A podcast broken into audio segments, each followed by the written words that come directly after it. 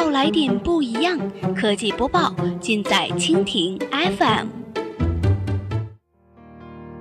欢迎收听科技天天报，本节目由蜻蜓 FM 独家制作播出。收听更多内容，敬请收藏订阅本节目或持续关注蜻蜓 FM 科技频道。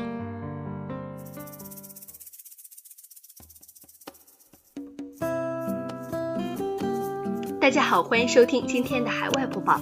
今天呢，我们来关注一下，日媒称谷歌在华重上线定制地图服务，谷歌一切如故。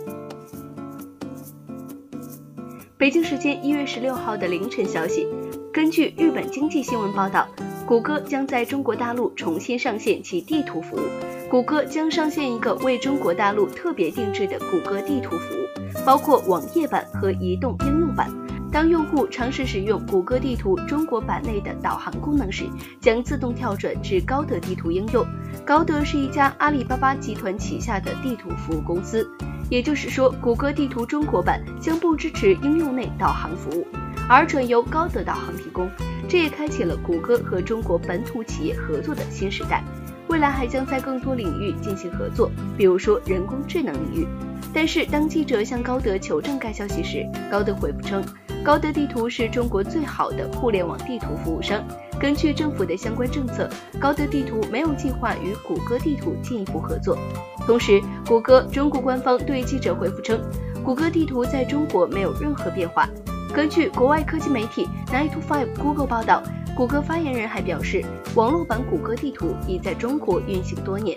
谷歌地图通过与国内企业合作来重新在中国上线，也表明谷歌的中国战略在变化。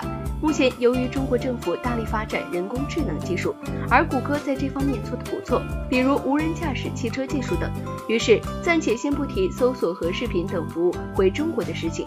谷歌和中国政府开始在人工智能发展方面展开合作，和中国政府在人工智能领域的合作将帮助谷歌吸引大量的中国 AI 人才，同样也能使其在政府协作下获得大量用户数据，以发展其人工智能技术，比如自动驾驶技术。在去年年底，谷歌宣布将在北京设立一个谷歌中国 AI 中心，用于研究人工智能技术。根据中国媒体报道，该研发中心将可以容纳超过三百人办公。这个月早些时候，谷歌投资了一家名为“触手”的中国手游直播平台。该直播平台已经有九千万注册用户，距离上次投资中国互联网企业已经过去三年了。这也是该搜索巨头逐步回归中国的最新一步。不过，其搜索服务在中国大陆还是不能直接访问。在二零一零年，谷歌将其大部分服务撤离中国大陆，包括了其地图服务。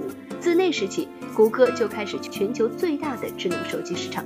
不过，在二零一七年三月份，谷歌在中国大陆重新上线了其翻译服务。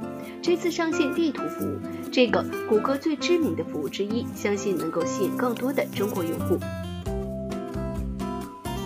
好了，以上就是我们今天节目的全部内容，感谢您的收听。